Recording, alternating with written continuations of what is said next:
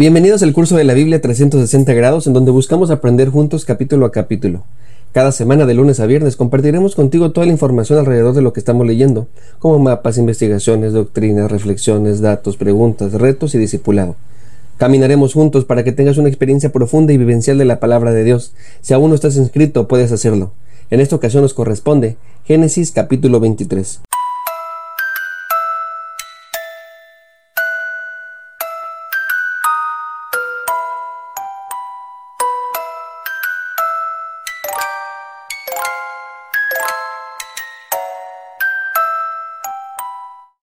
Desde la última narración hasta este capítulo han pasado varios años, por lo menos unos 20.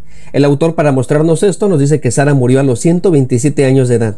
Recordemos que a los 90 años tuvo a su hijo Isaac, así que durante 37 años disfrutó a su hijo.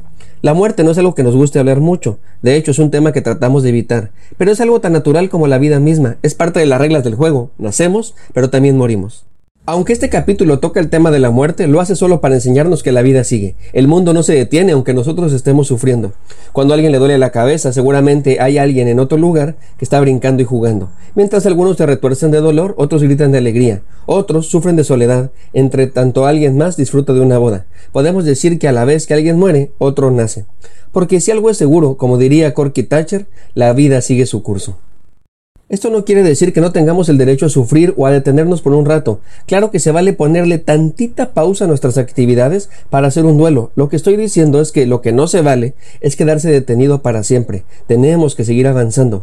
Esta será una lección más para Abraham. Ha muerto su compañera de vida y de aventuras, y como podemos imaginar, él está profundamente dolido. Ha muerto su esposa, aquella que le ha acompañado desde el inicio, desde aquella vez que Dios le dijo a Abraham que se saliera de su casa, ella le dijo cuenta conmigo, y aunque en la Biblia no tenemos registradas sus palabras exactas, sí tenemos la constancia de su vida. Podemos decir que ella aceptó el reto del llamado. Además, ella demostró su amor incondicional, estuvo dispuesta, por lo menos en dos ocasiones, de las cuales tenemos conocimiento, a sufrir abusos graves para salvaguardar la vida de su esposo. Juntos cometieron errores, pero también aciertos. Lloraron y rieron, sufrieron y gozaron, dudaron y creyeron. Ambos son héroes de fe. El asunto es que ahora Abraham quedaría solo, así que lloró e hizo duelo, pero no se quedó allí, sino que se levantó y buscó un lugar en donde sepultar a su mujer. Las prácticas funerarias de aquella época variaban mucho dependiendo de la cultura o las creencias. Normalmente los nómadas practicaban un segundo entierro, llevando los restos a un lugar tradicional mucho después de la muerte. Esta práctica la veremos más adelante. Las tumbas podrían ser cuevas naturales o excavadas manualmente. Estas servirían para ser usadas para las siguientes generaciones. Era una forma de estar unidos como pueblo.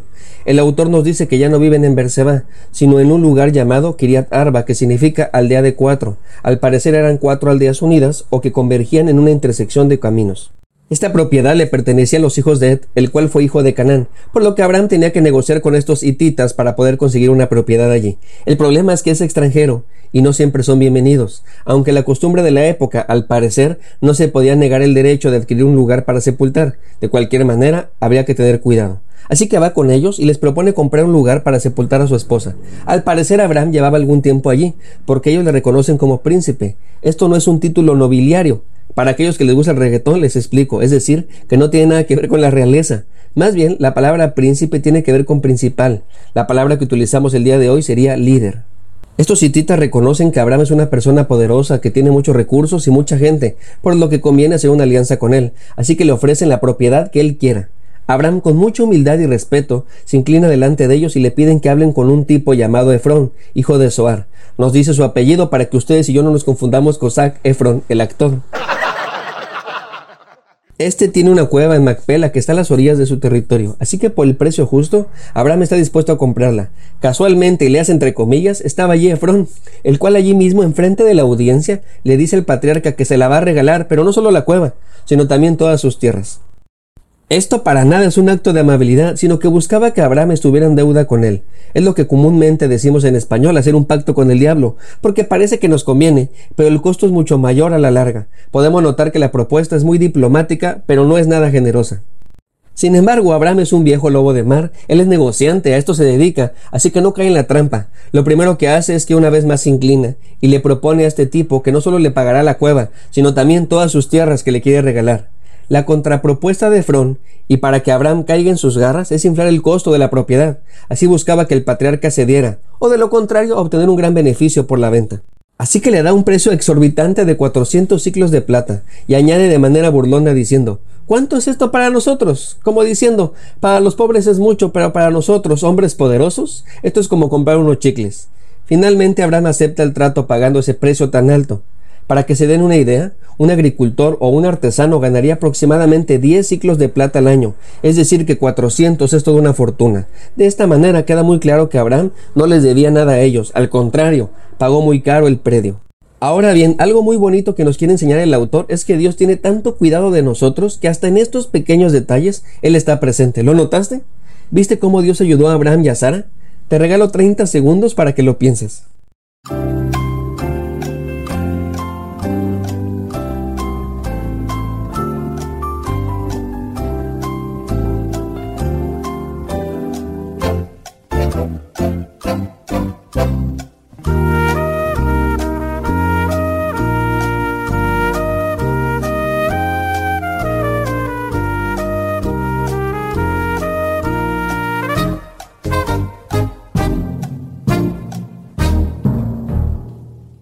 ¿Lo lograste? Como hemos podido notar, en este capítulo Dios no es mencionado para nada. No hay ángeles, no hay sueños, no hay visiones. Es como si el Señor guardara silencio. Pero ojo, Dios siempre está allí. Se los demuestro. ¿Se acuerdan cuántas monedas le dio el rey Abimelech a Abraham para Sara? Mil monedas de plata. Dios se había adelantado muchos años antes de este evento. Llama mucho la atención que estas monedas eran para Sara y ahora servirían para comprar el lugar de su entierro. Y lo más maravilloso, hasta sobró. Así que guardemos esto en nuestro corazón y en nuestra mente. Dios siempre va delante de nosotros. En ese sentido, esta cueva representa el cumplimiento futuro de la promesa divina. En este lugar serán sepultadas las siguientes generaciones de Abraham. Primero Sara, como ya hemos visto, pero después Abraham, Isaac, Rebeca, Lea, y Jacob es llevado allí para recordarles a sus hijos que esa es la tierra prometida por Dios. Este sepulcro que regularmente representa la muerte se convierte en esperanza de vida, porque será señal de confianza para el cumplimiento de las promesas de Dios en las siguientes generaciones. Al final hay algo que quiere remarcar el autor, y es que Abraham no pelea por la tierra prometida, es decir, no se las quita la fuerza a sus derechohabientes, sino que justamente va consiguiendo el territorio de poco a poco. Y aunque en ocasiones parece que pierde, como en esta ocasión, Abraham sigue confiando en Dios actuando correctamente. Como dice el apóstol Pablo, no seas vencido de lo malo, sino vence con el bien el Hay un dicho popular que dice, es mejor un mal arreglo que un buen pleito. Así que, ¿de qué tipo de personas somos? ¿De esos que exigimos que se cumplan nuestros derechos? ¿O de los que tratan de llegar a un acuerdo aunque perdamos, entendiendo que Dios está con nosotros? Soy el pastor Alex Cunillé. Dios te bendiga, que tengas un lindo día. Si Dios nos da permiso, nos vemos en el siguiente capítulo.